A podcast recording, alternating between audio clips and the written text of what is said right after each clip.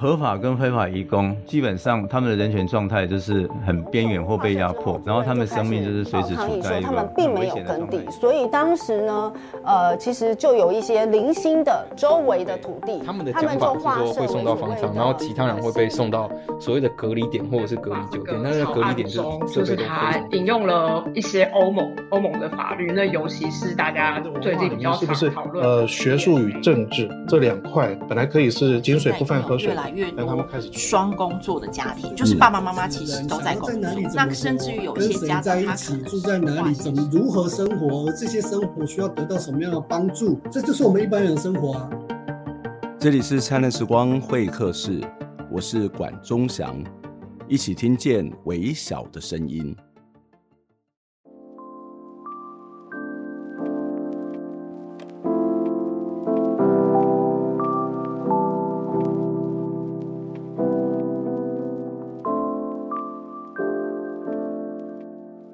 嗨，亲爱的大家，我们来玩一个游戏，如何？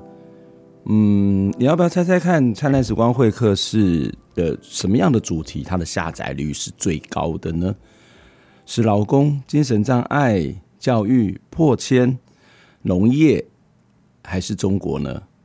嗯，的确，讨论中国的议题的时候，下载率通常都不差。特别是当我们开始在用力批评中国的人权的时候，其实蛮多人都会关心的。但是有种类型的节目下载率特别的高，在灿烂时光会客室里头，呃，那个主题呢，就是谈书的主题。哇，是不是有点惊讶？下载率最高的一集呢，应该就是万玉哲老师谈《精英体制的陷阱》这本书。你会觉得意外吗？其实我是有点意外的哦。一开始我其实就有点压抑哦。那为什么这个谈书的主题下载率会特别的高？不过我其实也蛮赞叹我们的听众朋友，看起来是一群爱读书的人。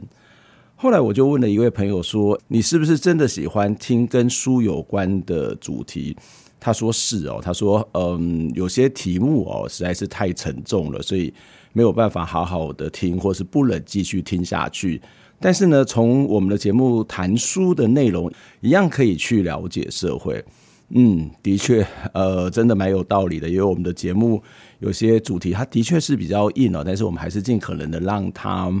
稍微的柔软一点，有时候我们也想要把它解释得更清楚一点，因为我们不希望它可能只是一个感官刺激或是声音刺激的节目。所以呢，嗯，我们的其他议题还是很精彩啦，所以不要错过了。不过说真的，好久没有跟大家来聊书哦。那今天这一集呢，我们就是要来谈书这个主题，是不是有些朋友期待很久的呢？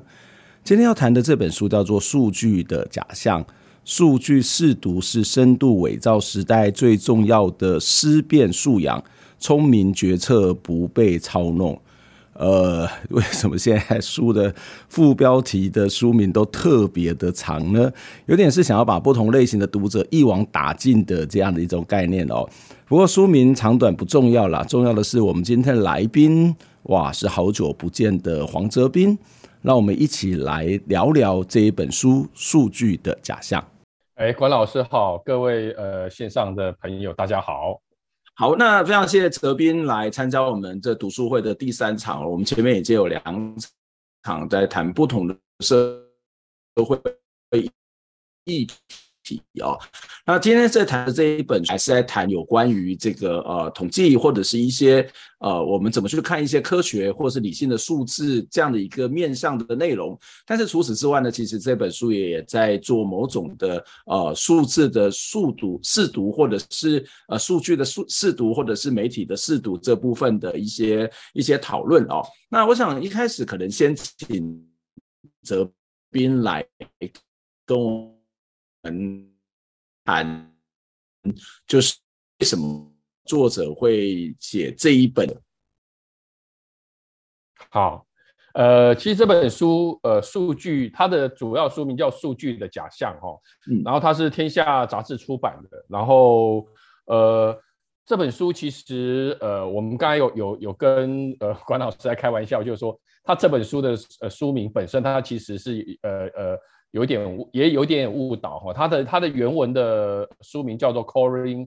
pull 呃 bullshit，意思就是说呃把那个那些鬼扯呃的事情指指出来哈，就是说我们我们这个时代，常常我们身边充斥了很多那种呃呃鬼扯啊，或者说很多它其实不只是数据的呃假象，其实包括我们常常讲的假讯息也好，或媒体的。误导的标题也好，或者说有有有很多那种政治人物的那个呃呃用语哈，刻刻意刻呃刻意制造一些烟幕也好，他都把它呃称之为像我们中文的话就叫做有通常就叫做鬼扯了哈，英文就叫 bullshit。然后而且很有意思的就是说，呃这本书为什么会有这本书呢？这是两位呃华盛顿大学西雅图。华盛顿大学的教授哈，他们一起在学校开了一门课，就叫做 Calling Bullshit。嗯，然后好呃呃课程很受欢迎，然后后来他们就把他们的课呃课程的内容写成了呃呃呃结集成书。那我对我来讲，更有意思的是说，这两这两位作者他其实是跨领域的哈，其实他们呃都不是真正的跟研究呃呃研究呃资讯或者说传播。呃呃，这一类的学者，那他们的这两位作者，其中有一位是生物学家，他他其实原本是在研究流行病的传播方式，那也因为他原本呃研究的是流行病的传播方式，他开始把他的专业的兴趣。也转移到就是说，从社群媒体上面各种恶意流传的传呃资讯，他就把它同呃同样的当成一种呃生物演化的现象来看哦。那我这个是我第一个觉得很有意思。那另外一位作者他呃他也是他是也呃也是华盛顿大学的老师，可他就比较跟这本书的呃呃主题有关的哈，他是数据资料实验室的一个副主任。嗯，那也因为在那个背景下，所以就说他们两个人的。的那个呃背景跟专业其实是相当互补的哈，那也因为这样，其实也看得出来影响到这本书的里面的一些写作也好，或他们引用的资料。嗯，的确，这本书其实一开始在谈的时候，呃，他其实花了蛮多时间在谈。为什么会有鬼扯这件事情？哈，那他谈到不只是人类社会有很多的鬼扯，他其实我觉得观点很有趣，就是他说这个鬼扯其实是一种某种的生物的本能呐，就生物为了要去做某种的自我保护也好，或者是在某做某种的这种呃欺敌也好，或者是要去攻击别人也好，他就会用很多的，例如说啊变色龙，或者是用其他的这种方式去做某种的掩护，或是在做某种的诈欺的过程哦。所以我我我我猜前面这个写法可能是刚刚谈到那个生物。老师他的一个一个非常重要的一个一个观点，一种发现，所以这也是我待会我们也可以再，就是有在谈所谓的假新闻、假讯息的时候，我觉得呃，我们花蛮多的时间在谈这个制造者，可是其实我觉得待会我们就可以花更多时间谈那个接收者，或是这种制造或是接收者他的某种的生物性，或者是他的从认知的角度，他怎么去看这种假讯息或制造的这个假讯息哦。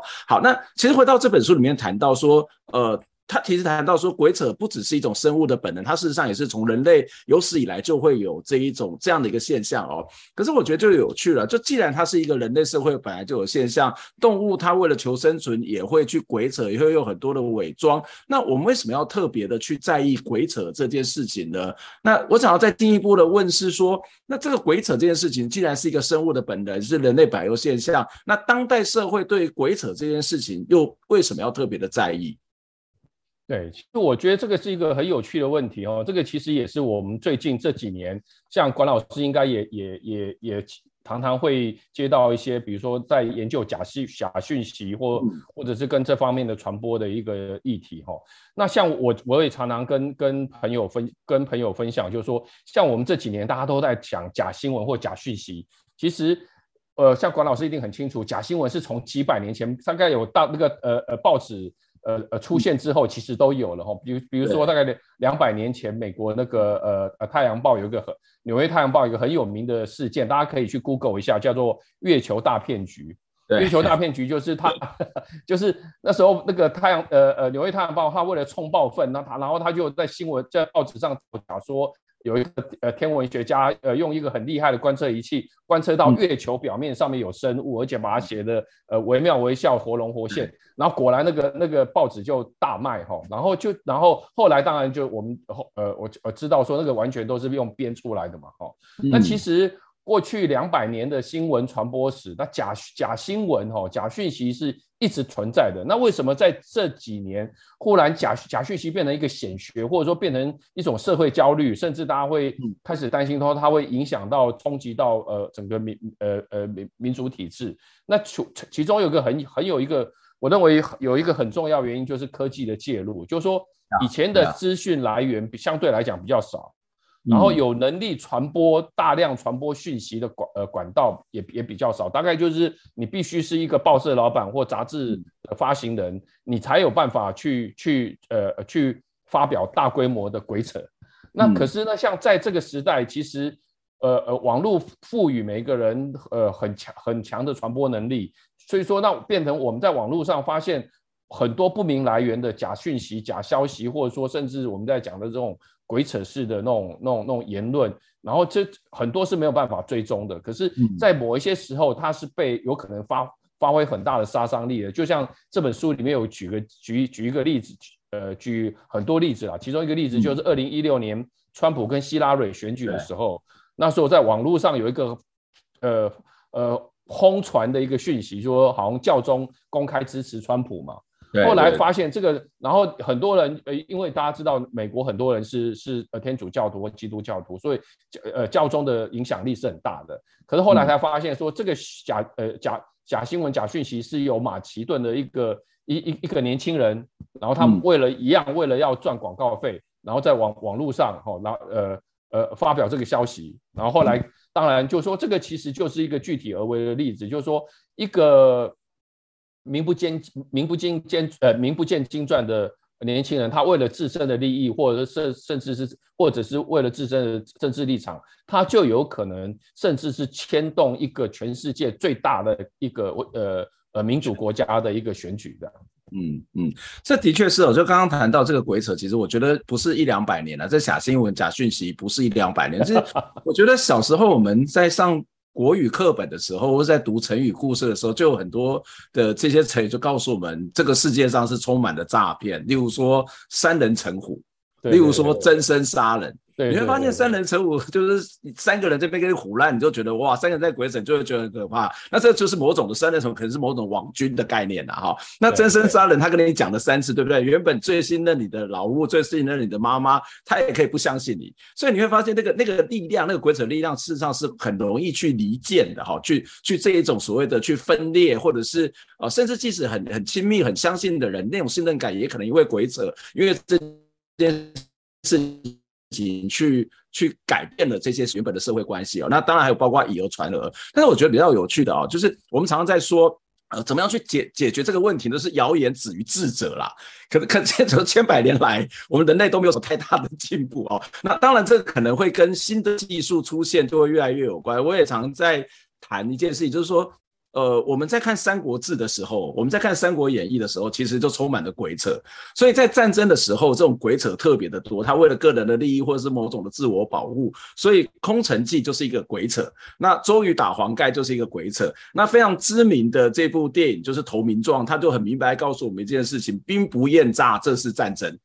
所以这个鬼扯一直在，特别在战争时期特别的多。当然，你特别谈到这种在网络时代也更更更快速的传播，这我们待会再来跟大家讨论这个假新闻或假讯息的部分哦。但是我还是要回到这本书里面有强调一个非常重要的概念，因为它叫做数据的假象。虽然这本书不是只有谈单纯的在谈数据或谈数据数字这件事情哦，不过它其实也提到一个很重要的观点，就是。人们人类对于所谓的文字跟所谓的数字，事实上感受是不太一样。一般一般来讲，文字它不太容易百分之百的客观去描述一件事情。就是你怎么同样的一件事情，你怎么去描述，它都或多或少是带有你的情感在里头。所以文字的报道大概很难有百分之百客观，更何况呃，我们看有很多的新闻里头是属于比较所谓的调查报道或者所谓的报道文学式的这种写作，它根本就不会说它是客观的。可是相对而言，文字的主观性大家会察觉，或者大家也会知道。那可是数字基本上来讲，我们就会比较认为它是一种客观嘛，对不对？所以它不只是一个被认为是一种客观，也会认为它是有一定的精确度、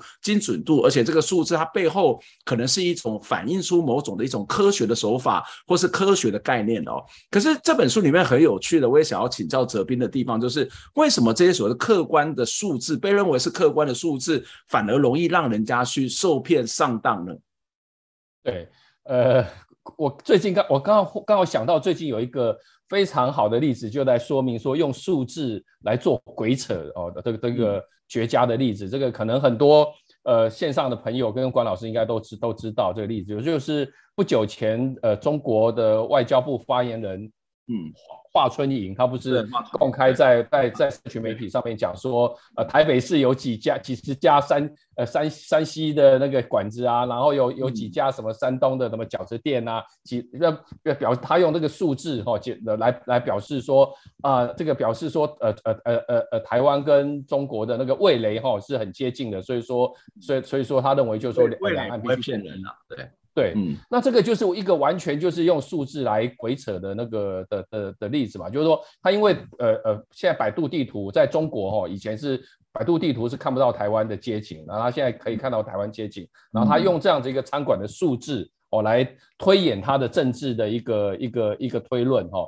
可是像台台湾马上就很多人在讲说，那台北市有一千两百多家日本料理店，那那那难道台湾是是是是是那个呃呃呃日本领土日本的一部分吗？对。可是我我我觉得这个其实中间就会有一个危危险，就是说我们台台呃台湾人或住在台北人，当然知道就是说他这种呃论调其实是很好笑，是很马上可以找出很多反例，有麦有有几家麦当劳，有几家星巴克等等来驳斥他，可是。对于中国的民众，或者说，或者说，也对于一些对台湾不熟悉的外国人来讲，哎，他搞不好他他他会呃真的会信以为真哈。那我觉得这个是呃数据的假象的其中的一个一个呃呃例子，或者或者说一个危险性，就是说呃明明我们是生呃生生长在这里的人都知道说，他这种呃用数字来举举证的方法，这是是完全很可笑的，可是。他搞不好针对他要他要针对的对象是他们中国自己的民众，或者说一些不了解台湾的外外国人。那他有就反，他们其实是有呃有可能是会会会认认同他这种说法的。那我我觉得就是说这个也也是我我呃呃回应到刚才关老师说的，就是说有时候数字它它是会变。骗人哦，就是说他，如果你没有拿其他的事东西来做对对比或排比，这也是这本书一直强调，就是说我们常常网呃呃在在新闻报道里面看到很多什么呃呃跟健康有关的数字啊，或者说跟什么其他有关的数字，它其实它背后其实都都会有一些烟雾存在的。嗯嗯，的确，这个也是这本书里面很强调一个点，就是我们刚刚谈到以华春莹这个例子来讲，它是谈数字，可是这个数字它背后想要去连接的意义是什么？那它连接的意义到底是这个数字能不能反映出那个意义？我觉得那个从华春莹的例子来讲，它是非常单薄的，因为一个国家是不是属于另外一个国家，或是一个国家跟国家之间的关系，第一个用餐馆这件事情本身就是一个呃在逻辑上面的谬误嘛。那第二个就是还。即使你举出了这个数字，我们还可以举举出千千万万的另外一种数字来做这一种所谓的推演推理，所以这个这个已经不是一个单纯的数字本身的谬误，是它的逻辑上面，我我觉得都是一个非常非常令人家觉得非常滑稽，觉得呃怎么会是一个外交官能够讲出这一种。不符合逻辑，不仅不符合现实，而且还是一个不符合逻辑的这种语言哦。那其实也不用台湾人去反反驳，美国人也都直接在 Twitter 上面来做反驳。这其实我觉得有点搞笑。事实上，我在看这些，我都觉得华春莹是不是反串的？那如果是反串，就要注明啊。但是其实他也没有注明他是反串，所以他可能是真的这样子打从心里的认为。我真的是觉得有点。从一个国际的外交的角度来看，这是一种不可思议。然后，但我我另外想问问你一个问题，就是那可是他在 Twitter 发，可是中国可以看得到 Twitter 吗？呃，中国看不到 Twitter，可是对啊，他呃，我据我知道，他好像也在微微博，呃，他他在微博有发同样的讯息，所以我，我我就觉得说，他有可能是大内宣，他其实就是用用用，他虽然是外交部发言人，可他用这个来，其实某种程度上他，他他要做的其实是针对的是呃中国的民众的。嗯嗯嗯嗯，就是一种外销再转内销的这样一个过程啊，或是内销跟外销是同步。在在执行的哦，好，那这本书虽然我们觉得它中文翻译可能不是很精确了哈，就是这本书就是叫做，其实翻译成鬼扯可能会更合适。可是这本书其实它翻译成数据的假象，那的确在这里面它其实有好几个章节都在谈我们怎么去看待数据啊、呃，怎么去看统计这件事情哦。那这个其实是里头的一个大概有占一半比例都在谈这件事情。不过我们大概没有办法花太多的时间来详细的讨论，但是我还是想要请哲斌来跟我们说，那作者他怎么去。看待统计资料，他建议我们怎么去看待统计资料，然后它里面怎么去谈说影响统计过程跟结果的这些原因有哪些？那我们自己又应该怎么去解读这种所谓的统计数字、统计资资料呢？对，它其实呃，它里面有有提到非常多很好的例子哦，其实也也是他呃呃，他书里面提到我们我们我才会哦呃呃赫然去想到说，哎，的确我们身边有提有有看到很多，尤其是那种财经的报道。或者是那种那种呃呃医疗的资讯，它里面它常常会会会呃用一个呃呃数据或看呃看似非常科学的数呃数据证据哈，然后来来来作为主要论据，可是它在里面它都会加上一句，或者是说即使有我们看到有些图表的时候，它会会用很小的小字注明，就是说哦、呃，比如说它某一些经济的数据是有经过呃呃透过某一个什么调整。哦，比或比如说某一某一个呃理财公司，他他会强调就是说他们的理财产产品呃呃呃连续十年后，然后获利率都超过十，可是它前面有个前提是说，它在某一某一些那个呃呃他们公司的一些呃综合计算下，意思是说它其实这些数据它是经过一个黑箱的产物，可是它那个黑黑箱里面是怎么设定的，它条件是怎么弄的，其实往往不是很透明。那可是我们一般人。包括新闻媒体，新闻媒体他们常常一天到晚都收到类似的公关稿，来自于科技公司，嗯、来自于那些呃呃呃呃金融产品的呃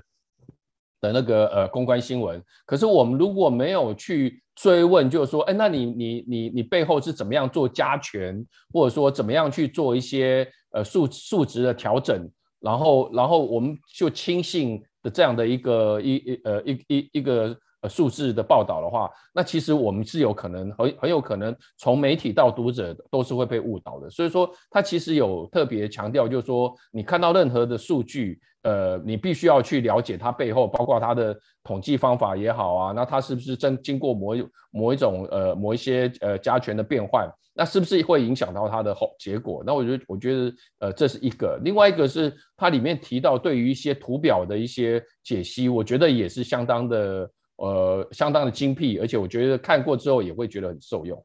嗯嗯，但是我我想问一个在实实物上面的一个例子，因为资深呃，这个泽斌其实也是在媒体工作非常久哦，然后其实也担任这个媒体的总编辑。假设你们今天看到一则新闻，就是英国研究，那刚好有一个外电写了一个英国研究，那台湾要开始去引用英国研究这个研究的数字或者研究的内容。一个比较好的一种新闻的处理方式应该要怎么处理？就是作为一个记者，好了，我看到一个研究，这可能是一个外电的报道，或者是你可能看到某个医学杂志上面写的东西。那我如果是一个记者的话，我要去报道这个英国研究的内容，我我该怎么去报道？我应该要看什么？我应该怎么样把这些东西来告诉我们的读者？对，我觉得这个其实是一个很好的问题，而且坦白讲，即使是站在呃专业层面，都都其实都都都是常常。会让呃呃呃呃新闻专业媒体犯错的问题哈，就是说，其实我们看到很多呃呃报道，它往往哈，它比呃呃我们很就是说，在实务上很多呃编译，他可能看到说，哎有什么外电，呃很有趣，然后很吸睛，或者说这个题材很特别，然后很不可思议。通常往往新闻在呃编辑台的判断。呃，出现这些关键这关键字的时候，他就会不假思索把它翻译出来。可是其实我觉得非常重要的是，你要去看它的引呃引用来源。比如说，呃，它的呃，比如说像我们都知道，呃，像有一些媒体，像英国的镜呃每日呃镜报，或者是太阳报，哎对，或者说那个呃呃纽约的一呃纽约的一些小报，他们常常会翻译一些，呃，他旁旁对到处到处弄一些呃稀奇古怪的讯息，呃，消息，或者说所谓的英国研究。嗯、那其实，呃，我如果是我我是编译的话，我就会先排除这一些所谓的小报媒体。那像、哦、像他书里面有提一个主要的来源就对了。对对对，像其实呃呃，大家可能也知道说，呃，维基维基百科，呃，他们前在在几年前，他们甚至。也有也有列出来说，把这些小报列出来，就是说以后维基百科你的你的编辑引用来源，你也必须排除这些小报。Okay, 就是包括连维维维基百科都做这样的一个处理，嗯、那我觉得作为一个新闻媒专业的新闻媒体更应该这样做哈。然后我觉我觉得这个其实是、嗯、是避免呃避免被一些呃呃呃假讯息或者说一些呃呃品质参差不齐的一些资讯所所所呃干扰的那个呃、嗯、呃呃。一个一个很重要的一个原则，那那个泛科学的郑国威，大大家如果有兴趣的话，可以去搜寻一下泛科呃泛科学郑国威，他几年前也写过一一篇类类似的新闻，就是说很多这种外电的翻译，他你如果不去很小心的去查证它背后的那个来源的话，往往它是过好几手了。我曾经我记得有一个案例是台湾的媒体去抄呃中呃呃呃中国的网站。结果中国网站是去抄呃国外的小报，那国外小报他抄的那个研究根本不不知道是从哪，已经是第几转第几手从哪里来了。所以说还还有还有那个书里面也举了一个很好的例子，就是说我们常常看到一些很奇怪的呃报道，他他的比如说很所谓的所谓的英国研究，就是说好像你的牙刷上面的细菌比马桶还要多哦，大家应该都有印象。很多这个看到类类类似的冲。对，那其实他那个这本书里面有提到，就是说，呃，他他这你如果去仔细的去也去追到最源头，你会发现那个研究是有问题的。比如说他的研究是说，那个牙刷或者说它呃呃它上面的某一类的细菌，比如口腔内的细菌，是比马桶里面还多的。嗯、那当然，因为马桶里面不会有那种所谓口腔细菌存在。可是，当他用用用这样子一个耸动的标题，你你就会很容易 被很容易被上钩。所以说，我觉得这个其实这都需要呃，从媒体到到到呃呃每一个读者，他可能都要非常小心这样的呃耸动的资讯，然后去去去呃溯源把关这样。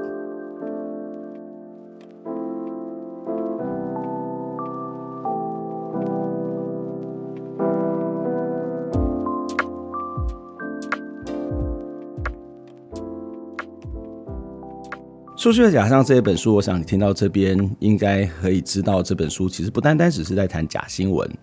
这本书事实上在谈到这个社会对于数字或是某种数字理性或是数据理性的一种迷失，而假新闻其实只是其中之一。因为数据或是数字会让我们常常它有一种科学的感觉，或是某种权威的感觉。数据的迷失这个概念，事实上是出现在各种不同的领域。它其实转换了一种说法，它就是 KPI，而 KPI 其实已经成为管理主义者最重要的绩效指标。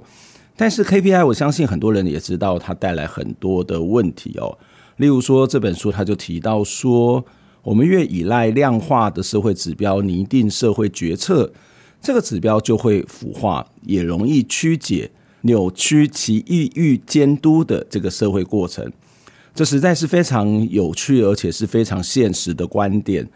数字的绩效主义影响了包括政府、大学等等的行政体系的运作，也使得这些机构越来越重视表面，而越来越不踏实。接下来，我们的节目呢，一样要继续邀请泽斌来谈这本书。我们会来谈绩效主义所发生的一些问题，也会继续讨论我们该如何看待假新闻的议题。在进节目之前，也很期待大家可以透过捐款的方式来支持我们。在我们节目的下方说明栏当中有相关的捐款资讯，期待您可以透过捐款的方式来支持我们，让我们可以走得更远、更好，做更多、更精彩、更深度的报道以及访谈。让我们一起听见微小的声音。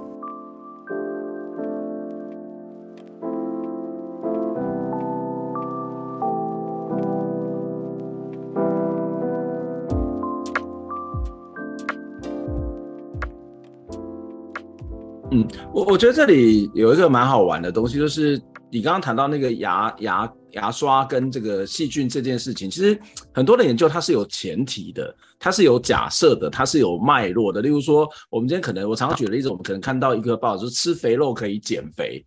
那这个跟我们的常识不符合嘛？那它也有可能是真的啊。可是它如果可能，它可能其实是当一个人每天跑五千公尺的前提下，他吃肥肉就可以减肥。所以，但是有时候那个报道或是那个研究，或那也不是研究啊，研究可能会写，但是在所谓的编译上面，或是在它的转译上面，因为吃肥肉可以减肥，它可能会比较有一些亮点吧。那他可能就不会跟你提说，它的前提是跑五千公尺，那或或者说那个跑五千公尺，他可能就写很少很小的那个比例哦。所以其实这个有时候就是在看这些数字的时候，看这些研究的时候，那个。可能要去质疑一下它的前提到底是什么，就是很多的研究不太可能单纯的是没有假设、没有前提，而只有结果的，所以那个因果关系也是有很多的变相的这种控制啊。那里面这本书里面其实谈到我们怎么去看待数字这件事情之外，事实上它对于越来越强调这个社会里面越来越强调量化，越来越强调 KPI 这件事情，其实也有很多的批评哦。里面有一句话，其实我也觉得蛮有趣，他说。我们越依赖量化的社会指标拟定社会决策，这个指标就会越腐化，也越容易去曲解哦。那甚至它会去扭曲它本来要监督的这个社会过程哦。因为科学本来就是对所某种一部分作为政策的制定，它同时也是在作为对政策的监督哦。那可是如果你只是谈到不是谈科学，而只是谈数字的话，那其实它就会有一这样的这样的一个问题就会产可以产生。可是我想要从另外一个角度来看，就是。数字哦，其实也是一种所谓的社会治理的一种理性象征了哈。那好的政策不就是应该去制定指标吗？好的政策不就是应该要去看它的达标的这种所谓的比例，或是效力，或是数字如何吗？那强调数字科学管理，不就是一个好的政策，或是一个政策上面我们常常会希望能够去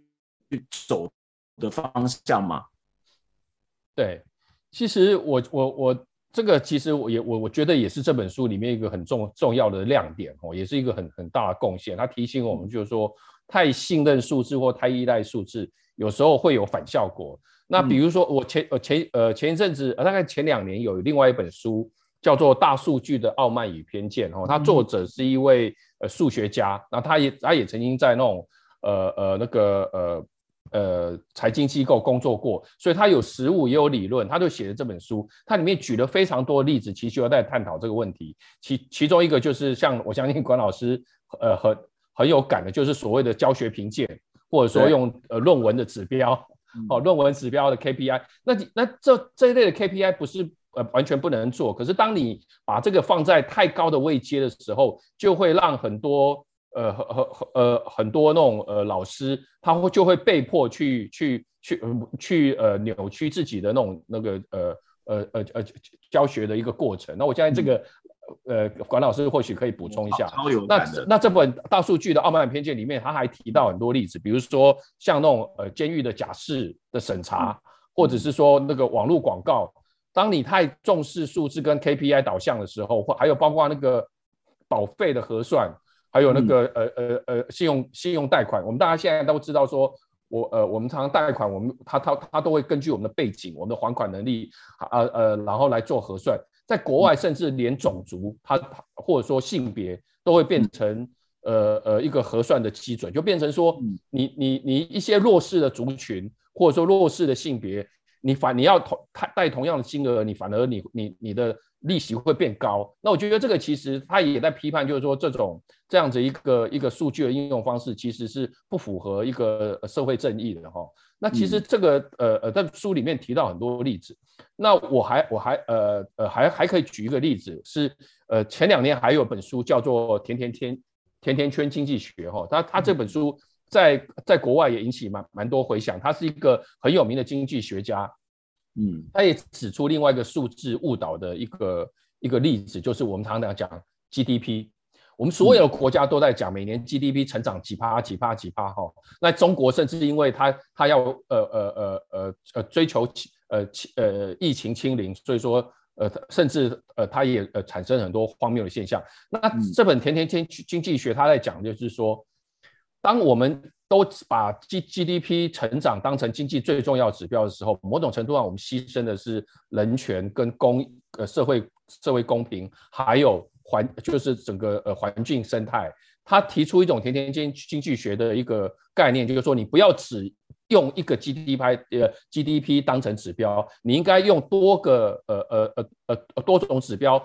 然后呃去去综合计算，你才会得到一个比较均衡的社会，还有均衡的经济发展，还有呃比比较永续的一个一个呃呃生态。那以以上大概就是我举几几个，就是呼呼应这本书，就是说，当你让某一某一些数字去主导你的。管理从大的从国家的管理、经济的管理，小的到每一个呃呃学校啊，或者是或者是那个那个呃呃我网络哦网网络广告，它其实都会产生一些负面的一呃的一些现象。那或许管老师，你也可以就就就这一点看看，你讲一下您您看到的。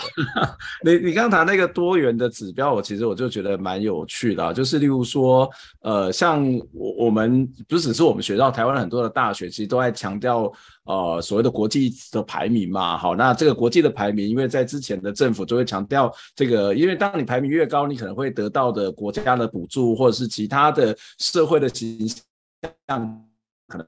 会会越好啊，那它就变成是一个大学评鉴的一种指标之一，那所以在这个架构底下，就会大学里面都会要求老师们就要常常的做研究，然后你要多多的发表，不只是常常做研究，多多的发表，你可能要去登上某些 TSSCI 或是 SSCI 的这样的一个期刊，那这个就会变得是很有趣了。就是当然老师做研究，大学的老师做研究是天经地义嘛，哈，那但是他不是只有做研究而已，他可能还要就所谓的教学，那同时也有包括社会服务。可是当你把那个当做是一个非常重要的一个呃竞争力的象征。或者是一个大学办得好不好的象征的时候，他会引导的或被迫的老师往做研究那个方向去走。可是这样往那个方向去走，它相对于在这个刚刚谈到的教学上面，哦，我如果我教学，我教学不可能会被废掉。那但是我研究做的发表数不够够多的话，我可能就会没有办法升等，或者说我可能在以前还可能会失去工作。所以老师们当然要求生存，他当然会往那个做研究的方向去走。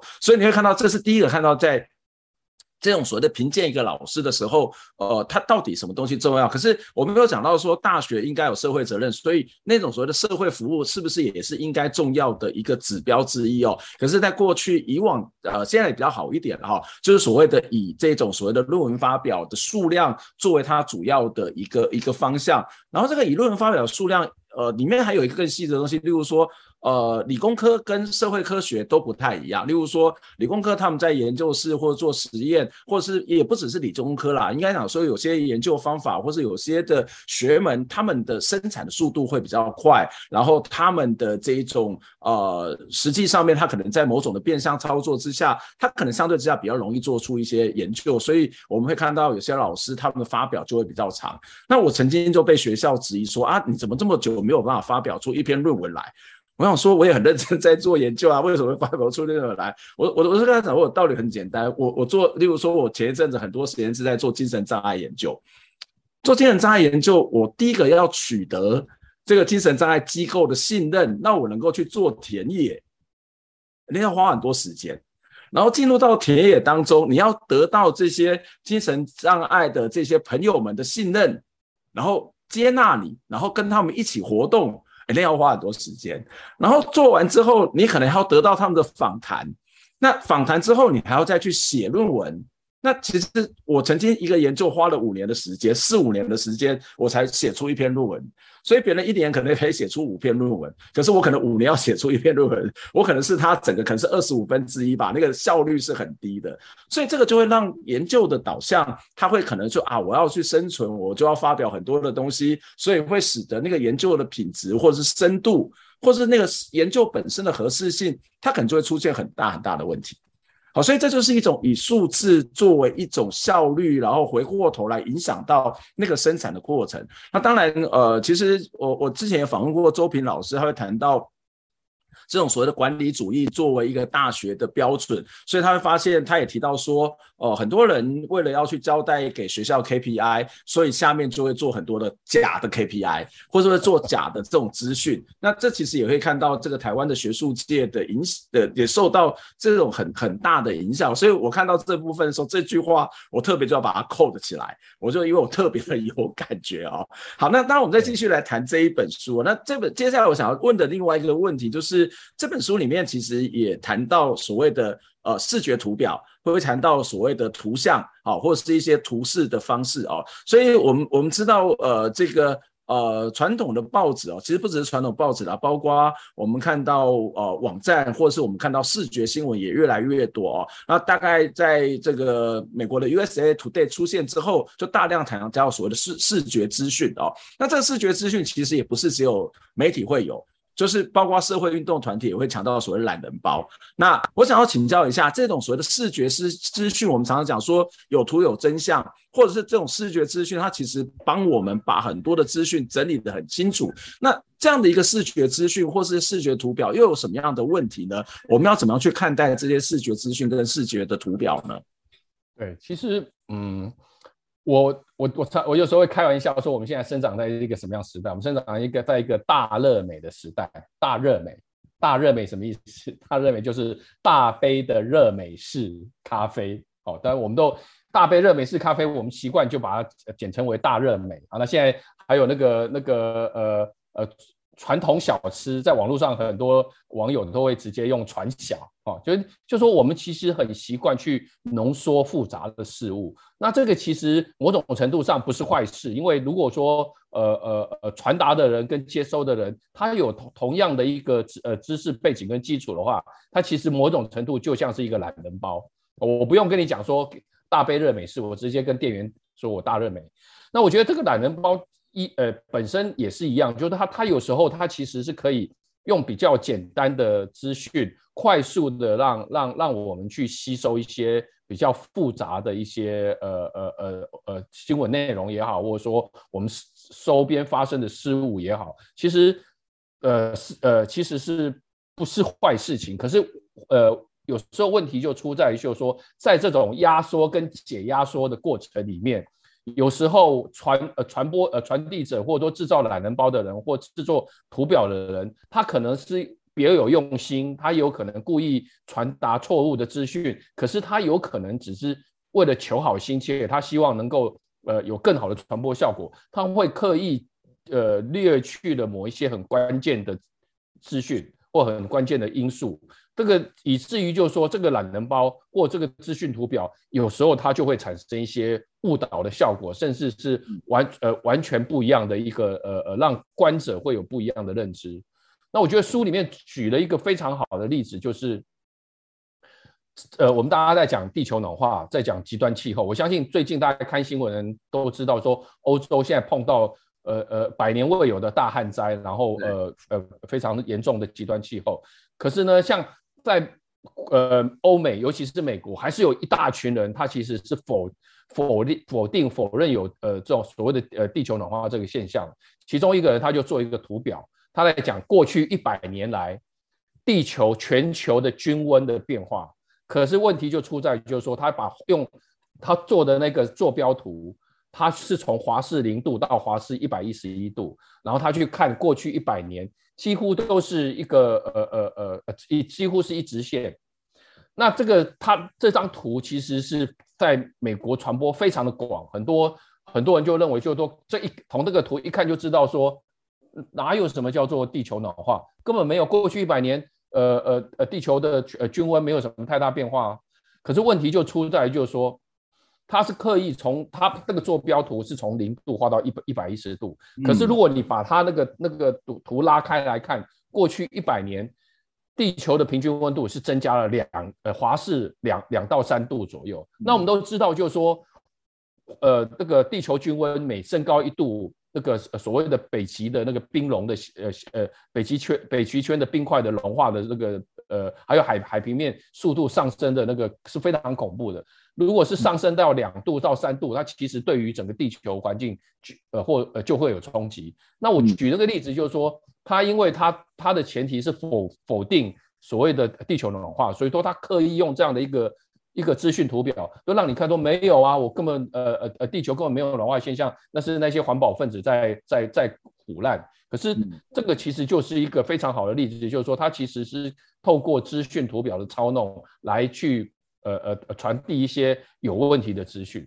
嗯嗯，选举到了，其实我们看到最近这几个月很多的民调都出炉哦。那当然，我们看到过去的民调都有所谓的机构效应。不过，因为随着这个政党轮替的这种关系，这个机机构效应或者是这种所谓的呃当面 yes 这种所谓的假的回答、假的答案，可能相对之下是比较少了哈。但是也不代表这个东西它不会存在哦。那可是其实这边有一个蛮重要的一个部分，就是好了，民调出来，可是民调有可能是一个真实的，也有可能是是假的。但是它可能是一种带风向的民调。我们在看这种所谓的新闻报道，特别是在选举的民调当中，我们有哪些观看的重点呢？它因为它也是跟数字有关，我们有哪些应该要注意的这些面向呢？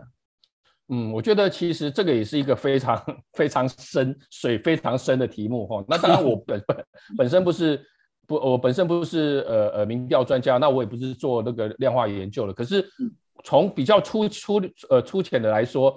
呃，第一个就就是还呃，民调还是会有机构效应，就是当然现在很多，比如国民党会委托呃呃民间机构去做民间的民调公司去、嗯、去做民调，然后可是各在市面上各个民调公司，它有没有各有立场？其实是有的哈、哦。大家如果是比较呃呃关心政治、关心民调的朋友，你可以去。长期去搜寻一下，就是说有些民调公司它背后的背景，它它也是有政治背景，它有政党背景的。所以说是哪一个民调公司做的民调，第一个你可能就要要要要要去了解它的背景。第二个就是他问问题的方式。那我相信这个可能那个管老师非常清楚，光问卷的设计，他他要呃同样的题目，他要怎么样问？他要从正面来，又就有点像公投题目了。公投的题目就是他要从正面来问，或从反面来问，他可以得到非常不一样的的的的答案。所以所以说，在这个部分，他也是非常有操作空间的。那第那第三个当然就是他的他的选项，还有他统计的一个一个方式，他有没有真的按照非常严谨的呃呃呃统计学的标准，还包包括他的取样取呃取样是不是精呃精不精确？那那我觉得这个其实都是。可以动手脚，或者说可以去呃，会去影响到呃最终结果的。那另外在这本图里面，其实他还有提到，就是说你要去看那种有些民调，它明明可是应可应该做成折线图的，它却呃偏偏帮你做做成柱状图，或者说它明明有些应该做柱状图的，它又帮你做成折线图。这个其实对人人的对图表的呃理解跟吸收，它也会产生影响。嗯嗯，这的确哦，就是看民调要特别的小心，就是他是问也而而而且还其实要看的是他的题目到底是有哪些题目，因为有时候在刊登民调的时候，他可能只是选一些对他自己的报社或是对他支持的对象是有利的题目哦，所以这个其实除了刚刚哲斌谈的那些东西之外，就是不管是机构也好，或者是抽样也好，那包括他的题目是一个部分的题目呢，还是全部的题目，或者是他所受访的对象他的母体是谁？啊，就是他虽然抽样没有问题，可是他母体不能够，他的抽样没有办法推论到母体，或是母体可能是研究高雄市，在告诉你是全台湾，那这样就会有一些一些很奇怪的东西就会出来了哈。好，那我们待会就会开放我们的。朋友呢，在现场来做提问，所以待会可以请你把你的问题呢写在我们的留言栏里头，那我们也会请这边来跟我们回答，或是我也可以来做一些相关的讨论啊。好，那我接下来再请教这个泽斌一些相关的问题，就是这本书里面他其实还谈到一个东西叫新闻标题啊，他说最成功的标题不是在谈新闻事实，而是给你一个不一样的情感的体验啊。好，那这边其实有两个，一个就是我们常常讲说标题杀人法啊，标题杀人法就是它就是反正标标题。应该是一个一个精华，一个精要，一个摘要，但是它可能是摘出的重点跟你觉得的重点是不一样的哈。那另外一个是这个标题呢，其实越来越强调的是一种感官的诉求，但也就是所谓情感的体验。那这样一句话是不是说明的说，人们对于所谓的这种所谓的讯息的喜好是比较喜欢感官刺激的内容，而不是那种理性思辨的资讯呢？是。大概呃一九一一九九几年的时候，我曾经在报社当过编辑哈。那编辑在报社编辑有很重要工作就是下标题。可在我们那个年代，我们呃有一个非常严格的一个一个 guideline，就是说你要下的标题也要要要怎么样，要让读者看到之后看到的标题，他即使不看新闻内文，他大概就知道。他在呃这呃呃这篇新闻的重点在讲什么？就是你标题就必须要把最精华的东西写出来。可是呢，那他为什么要这样做？就是让因为网呃那个呃呃读者打开报纸版面，他可能扫描过标题，他可以挑他有兴趣的再继续读，他不用每一篇都读。可是，在网络的、嗯、网络时代，就打破了这个结构，网络变成说所有的标题，呃呃所有的那个新闻的标题。呃，我们网我们不管在脸书上，或在雅虎上面，或在呃呃呃新闻网站上面，我们往往只看得到标题，是完全看不到内文的。嗯、那变成就是说，呃呃这些新闻网站为了要让增加点阅率，要要希望你呃点进去越多越好，他开始去做一些所谓的钓鱼标题。钓鱼标题它其实有一部分是用情绪性的，你看完了你就惊呆了，你不看会后悔。那看呃那个什么什么呃有有有几几十万人看看过都改变了他的一生等等之类，用这种情绪性的那个，那另外一个另外一种标题，这个时代标题就是悬疑性的，他就不告诉你呃这这个标题的重点，呃这个新闻的重点是什么，他偏偏要跟你讲说这几个国家是全球最受欢迎的，或者说呃呃呃呃你要做么那。某呃，你要做某三件事情就可以延长你的寿命等等之类。为什么他要现在这样的标题越来越多？就是因为他希望要点阅率。那可是这个其实都会呃呃都都都会呃产生某一种鬼扯的效果。就很多人，我相信很多朋友都有经验，点看的标题很吸引人，可是你点进去之后，你会在心里面骂一个叉叉，然后又跳出来。嗯、那这个也是某种程度上我们可以称之为标题的鬼扯现象。嗯。这其实不只是标题哦，其实如果我们看到很多的报道，特别是电视新闻里面，呃，我们有个东西叫 soundbite，就是这个 soundbite 就是这个受访者他的说话的声音，或者是其他的这种呃这种声音的呈现哦。那我们简单的讲，把我们先姑且把它放到受访者说话的这种内容哈、哦。在以前，这个受访者说话内容大概都可以出现大概二十二十几秒，可是最近这几年呢，其实，在很多国家，特别是在美国的研究发现，受访者受出现的那个 bite 就是它被掐出来的那个精华，可能只有七秒钟，所以其实他可能整个受访的时候可能是三十分钟，那不太可能的。现实上越来越，但至少五分钟好了。这五分钟东西你要去掐出二十秒、三十秒的精华，那已经很困难。现在你要掐出这个七秒钟的精华，我觉得那个可能更困难吧。就是这个这个要能够不这种断章取义，我觉得那个技术要非常高超哎、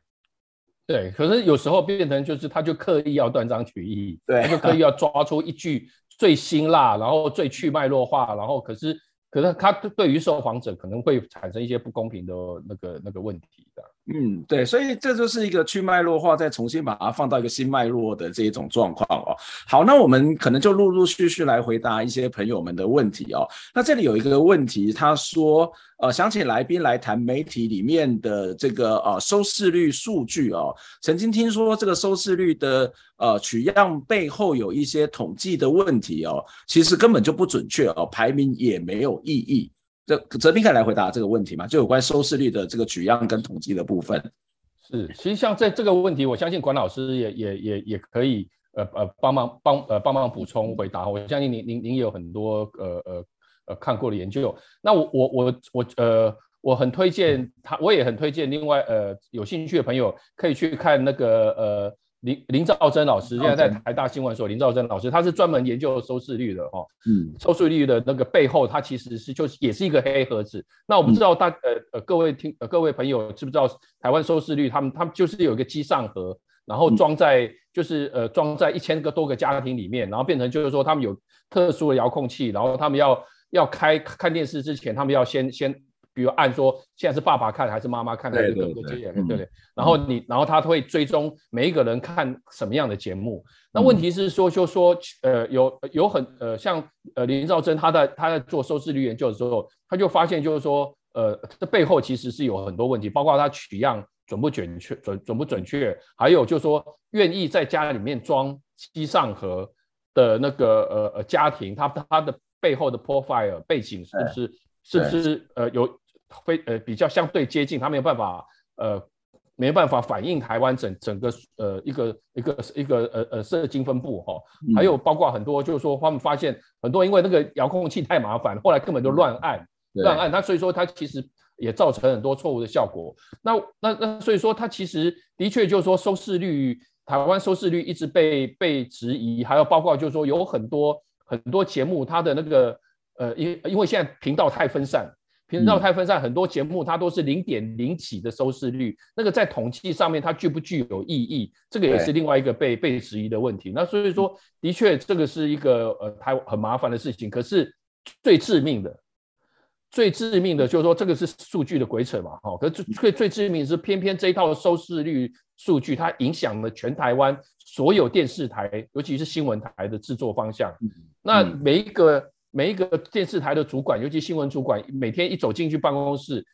他他他就是被这个收视率追着跑。如果他前一天的收视率很差的话，他隔天就要拼命想要补回来。所以说。对于整个新闻品质的影响，我我我我我我相信大部分的人认为，就是说这个这样的收视率调查，其实其实是是是产生的是负面的影响。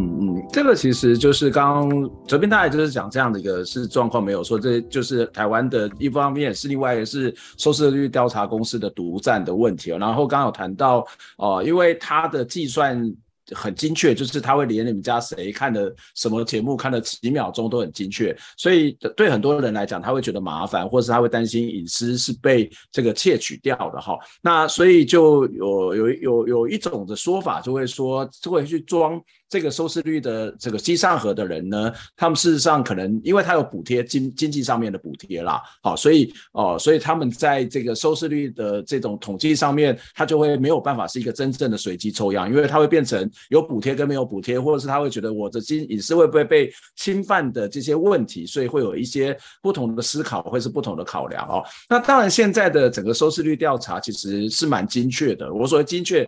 并不是像我们刚刚谈到 HB 尼尔森，就是在数位时代，它会相对是要更精确，它精确到让你很恐怖。就是我我有一次我我很久以前哦，在我们家的 MOD 啊，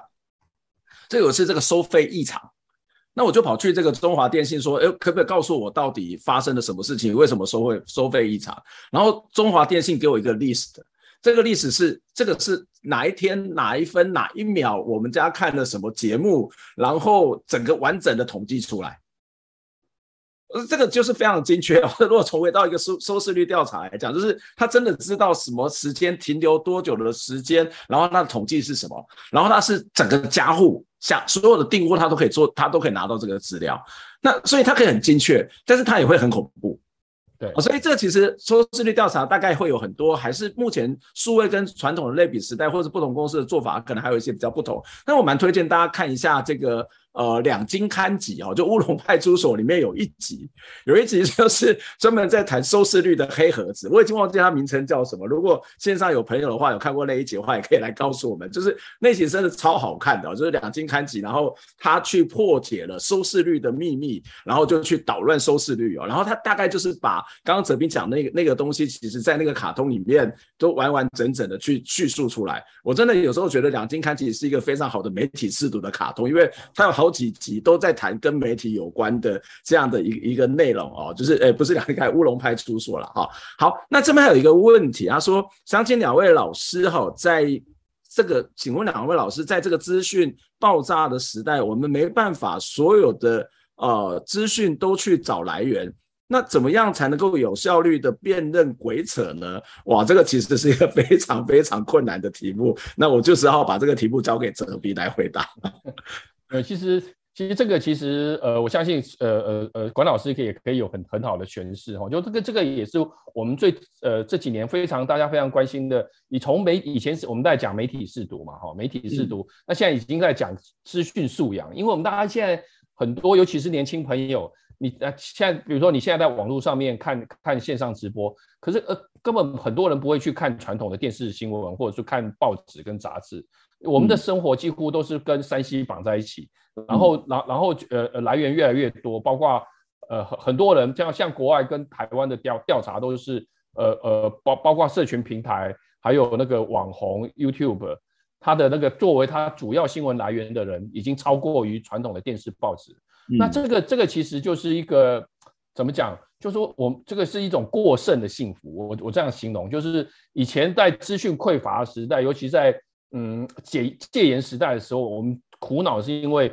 呃，所有的资讯管道都都都被政治力量呃呃呃呃把把把持住，然后我们的选择太少。那现在的困扰是说，我们的呃我们的呃选择太多，可是我们其实里面的那个参差不齐，然后呃呃其实是反而会会是另外一种另外一种呃呃痛苦哈。那其实那怎么样去？解决这个痛苦，那我我相信有很多呃呃媒体试图单位或者说这样的机构，它其实都会有一些建议。那我自己的建议是这样子哈，我其实我的我的建议是说，你找几个你可以信任的朋友，嗯嗯，你找几个或者是你找几个信任的团体，你们每一个人列出五个你觉得值得信任的资讯来源，它有可能是专业的媒体，有可能是新闻记者，也有可能是专栏作家，也有可能是网红，也有可能是 YouTuber，也有可能是脸书专业，都可以。只要你在日常的资讯的吸吸收来源的阅读范畴内，你就列出最少五个，然后然后列呃最好的话更好的话就是还可以列出说为什么。然后你跟你的朋友们交换，你你也请你朋友列五个，就说你信得过的朋友，或者说跟你比较呃呃呃磁场或或者是说呃阅阅读品味相相符的朋友，比如说你们五个人四个人都好，然后你们去交换这个名单。那我觉得这个是一个最呃相对来讲呃门槛比较低，可是我认为是有效的一个一一一个方式。那就是说就就当我们每一个人去交换我们的我的最爱的时候。或许我们可以整合出一个一个相对可信的清单，然后我们再从这里面再去筛选。那那那我觉得这个其实是总比就是说呃脸书的演算法或者 YouTube 的演算法推荐我们的东西，我觉得相对来讲都是呃比较可信的。嗯嗯，呃那个 我们的朋友欧尔谦，我们的忠实的呃我们的读书会的成员，有把那个乌龙派出所那一集找出来。叫做偷窃收视率的男人，没有错，就是这一集。所以我们在我们的 留言栏上面已经有了，你可以呃，朋友如果有兴趣的话，可以点进去看了。我觉得那个这一集真的是非常非常好看。好，那呃，但是我想要问哲斌一个问题，就是如果这种状况，那我如果全部都是挺绿的人，那我要选择媒体，我一定选择自由时报跟三立跟民视啊。我如果是蓝的人，五个人选出来，大概就是中天、TVBS 啊、中国时报啊，那这样子选。不就是一样，还是回到你的同温层里面吗？你这个这个讯息一样，还是会被某种的呃你的自己的偏好所影响了。所以它它它是一个会不会出现这种状况啊？我但我相信这个可能就是跟你自己的呃呃呃交友状况其实也有有关系。那像有些人会会会只跟自己政治立场一样的人交朋友，嗯、那我觉得这个也没什么不对，就是说那可这个就是一个一个。一个现实的现象，那可是我觉得你与与其让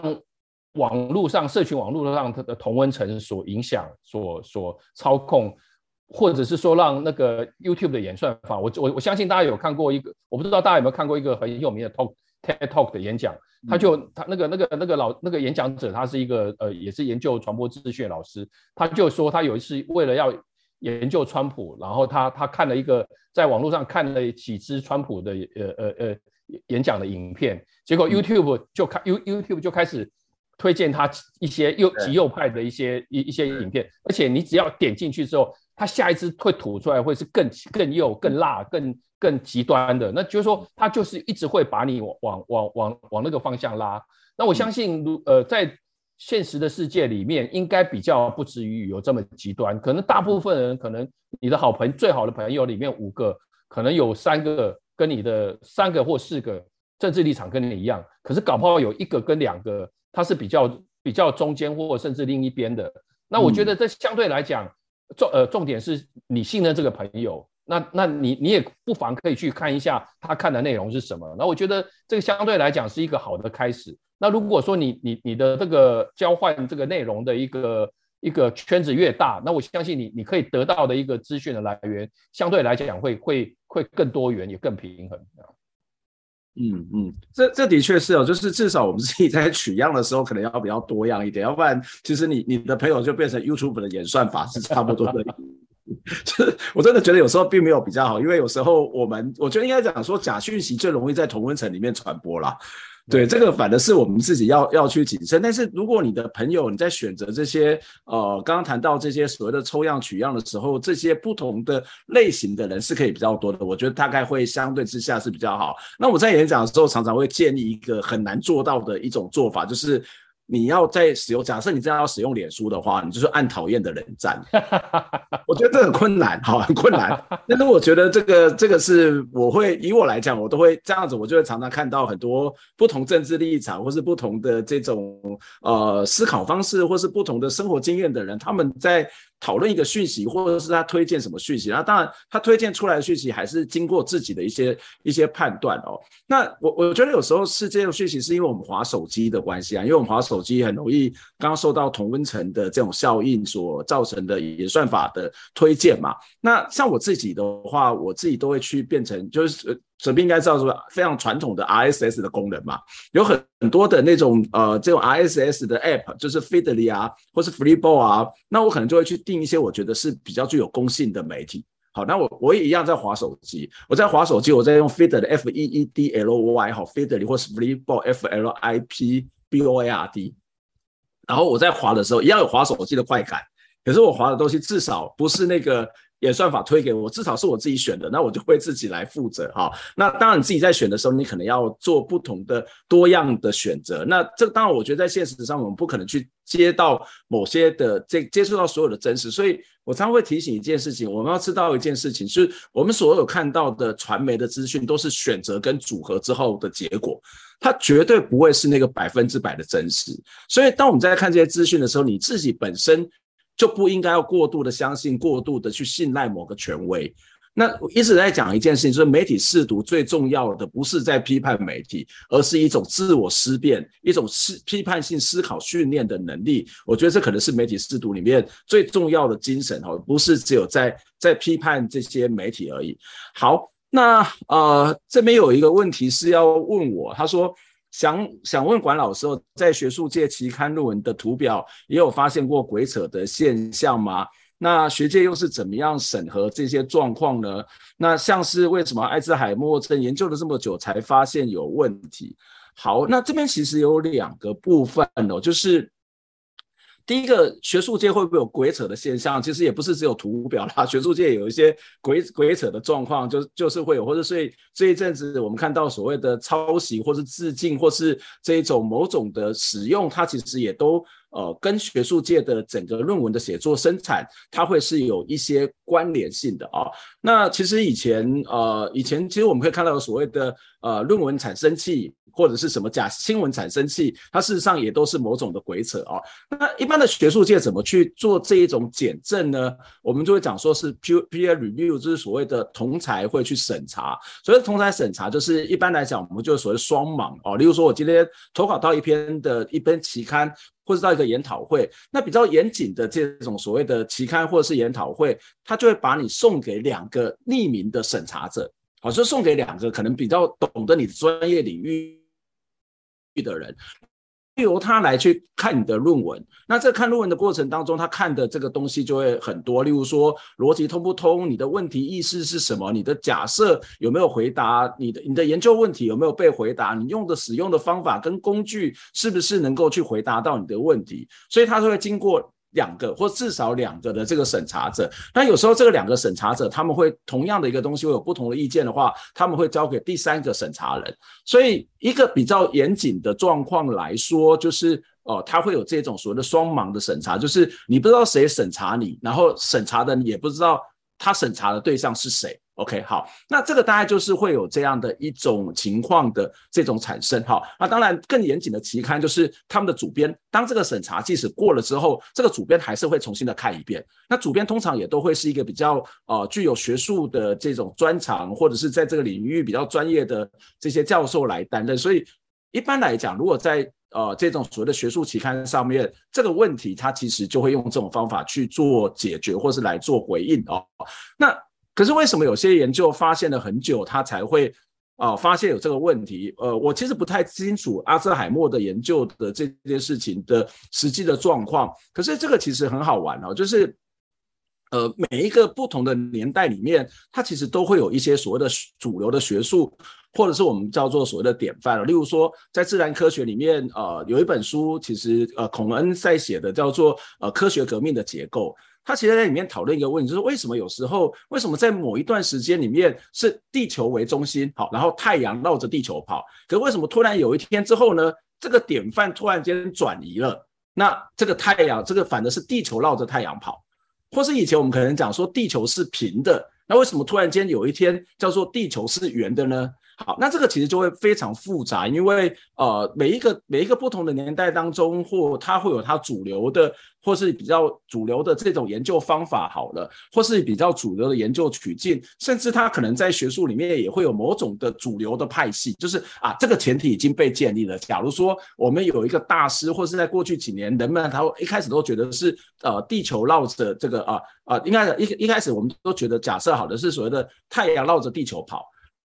那这个前提一开始都被建立的状况底下，后面的研究它可能就是以地球绕着啊太阳绕着地球跑这样的一个前提来做后续的研究。所以，如果你是在这个框架底下在持续做的研究，你就不会发现这个框架的本身，或是这个假设的本身是有问题的。所以这个常常就会变得是有人特别的去做了发现，或是有人更谨慎，或是有人用了不同的变相再来做这个研究，他才有可能发现哇，原来是有这些问题。我可能没有办法回答你阿兹海默的这个病的状况是什么，可是，在科学研究里面，在社会科学研究里面，自然科学研究里面，它其实这种状况就会出现。那比较多的可能会是比较偏向自然科学的研究里面，这个问题相对之下会比较。可能也许会比较显著，因为啊、呃，他会强调某种的定理定律啦，哈。那在社会科学或人文科学，它比较强调一个社会的多样性、多元性，所以这个问题发生的情况，它相对之下可能也许就会比较少一点哦。好，那呃，我们再来请教哲斌一个问题，就是我们刚刚也谈到的，就是在网络时代了哈。就是在网络时代当中，呃，网络的技术越来越发达，然后在人手一机的时代，特别是智慧型手机哦，人们不是应该更有智慧嘛？哈，那有智慧的人或是有智慧的手机，我刚刚讲说，谣言止于智者嘛，哈，人们应该有更方便查证或是判断讯息真伪的能力哦。可是现实其实不是如此了，哈。那为什么？就是智慧型手机的时代，我们应该要更有智慧的去查证，更有智慧的去辨别，谣言止于智者。这千百年来的，在中国的这种这种呃谚语当中，就告诉我们，谣言能够被停止，就是有智慧的人。难道我们没有智慧的人吗？难道智慧型手机没有办法让我变得更有智慧吗？哦，这个其实呃，管老师，我我也不是一个很有智慧的人哈、哦，所以说，可是我可以引用一个很有智慧的生物学家，一样又是生物学家的话，一个我我我我觉得呃呃，对我来讲蛮受用，蛮能够。呃，解释当下这个呃呃，这整个科技跟数位传播的一个现象的的一句话哦，就是一个有一位去年刚过世的，好像今年初刚过世的美国的很很有名的呃生生物学家叫做 E.O. Wilson 哦，E.O. Wilson，嗯，然后他曾经讲过一句话，他他曾经说形容我们现在处于什么样的时代？我们现在是处于旧石器时代人类的情绪，然后什么意思？就是说。我们我们人类演化那么久，我们到现在还是有很多爱恨情仇，然后很多很很多呃仇恨战争，还有那个甚至是屠杀，在我们在我们二十一世纪这个时代还还是存在，或者说我们看到那个强尼戴普的那个离婚官司，很多我们围观的乡民就会有很多发言，他其实是基跟坦白讲跟跟就是他是非常呃呃生物本生物原原原原始本性的哈，那他其实。它它还呃，它还是存在的所谓的旧石旧石器的这种这样一个呃呃人类的一个一个呃天性。可是呢，我们我们现在我们看到的所呃，它呃又提到另外一个就是中世纪时代的机构。然后呃，一威尔森的意思是说，我们现在看到的不管是国家、企业、学校，还有呃呃呃，包括图书馆等等，很多我们看到的这种。呃社会机构、社会制度，它是从中世纪沿袭到现在，它它有没有演化？它有演化，可它演化的很有限。第三个，他他要讲的是三三件事情的断裂。旧石器时代的情绪，中世纪的呃机构，还有神一般的技术。神一般的技术的意思就是说，嗯、我们现在可是我们现在我们每一个人都都呃所拥有的那种传播能力，它其实是不要说太久，我们在可能在上个世纪，大概五十年前，我们都很难想象，我们身我们身上会有一个小的电视，它呃呃呃小的科技工具。它又可以当成电视，又可以当成电话，又可以当成电脑，又可以当成摄影机，然后又可以在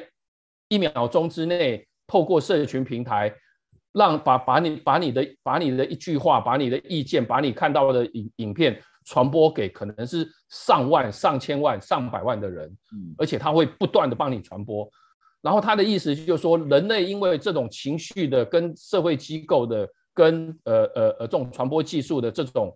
呃，断裂造成了我们现在的很多现象，就是我们刚才有举例的那个，呃，那个马其顿的一个年轻人，他就可以去去让让几呃几千公里外的美国的总统大选去掀掀起波涛。那另外一个例子就是最近那个在美国新闻圈也也讨论很热的，Alex Jones，有大家可以搜寻一下 Alex Jones 哈，他是一个。所谓的鬼扯大王哈，阴谋论大王，他他其实就非常符合我们这这本书，呃，在讲鬼扯的。他书里面也有书里面有讲讲掉他他的例子，他称他可可可以在那种网络节目里面公开的宣称，美国一个最呃呃伤亡非常惨重的山迪胡克小学的那那那一些被被杀害的学生，那些都是演员，那些都是被被被找出。被找出来的只是为了那些呃呃呃自由派想要管制枪支，他公开在网络上这样讲，更糟糕的是很多人相信。那这个其实就就是，然后他到最近才被美国法官判定说他要赔大概呃四五千万美金，因为这个作作为一种惩罚。可是他已经很很多年过去了，可是他中间靠着这种传播阴谋论，他赚了非常多钱，有人估计他的身价超过两亿美金。嗯，那所以说，中用这个可能某种程度上就可以回呃回应呃那个那个管老师讲的说，为什么会有这么多人相信 Alex Jones 讲的说那些山迪胡克小学枪击案的那些不幸罹难的小学生，竟然是被被自由派找来演演戏的演员，根本没有根本不发生，这枪击案根本不存在，根本都是骗局。那可是为什么会有那么多人相信，而因此而？而崇拜他，因此而赞助他，因此买他的商，花很多钱买他的商品，某种程度上其实就是反映了刚才呃管老师的这个呃问题跟现象。嗯。OK，今天非常谢谢哲斌来跟我们做这本数据的这个假象这本书的分享。虽然这个本书的标题中文标题也是在规则，但是透过这本书也让我们看到了很多不只是数字或是统计上面的问题，还有更多是在新闻媒体或者在网络时代。呃，出现了问题啊、那非常谢谢泽斌。那之后我们如果有在相关的活动，再来跟你做一些讨论。那我们今天的这个线上读书会就到这边结束啊。我非常谢谢大家的参加。我们两周之后要请陈美华老师要来谈另外一本跟性别有关的书哦。那也欢迎大家能够继续的来支持我们的线上读书会。那我们今天就到这边结束喽。好，非常谢谢泽斌，也谢谢各谢谢各位的这个参与。我们两周后再见，拜拜。拜拜。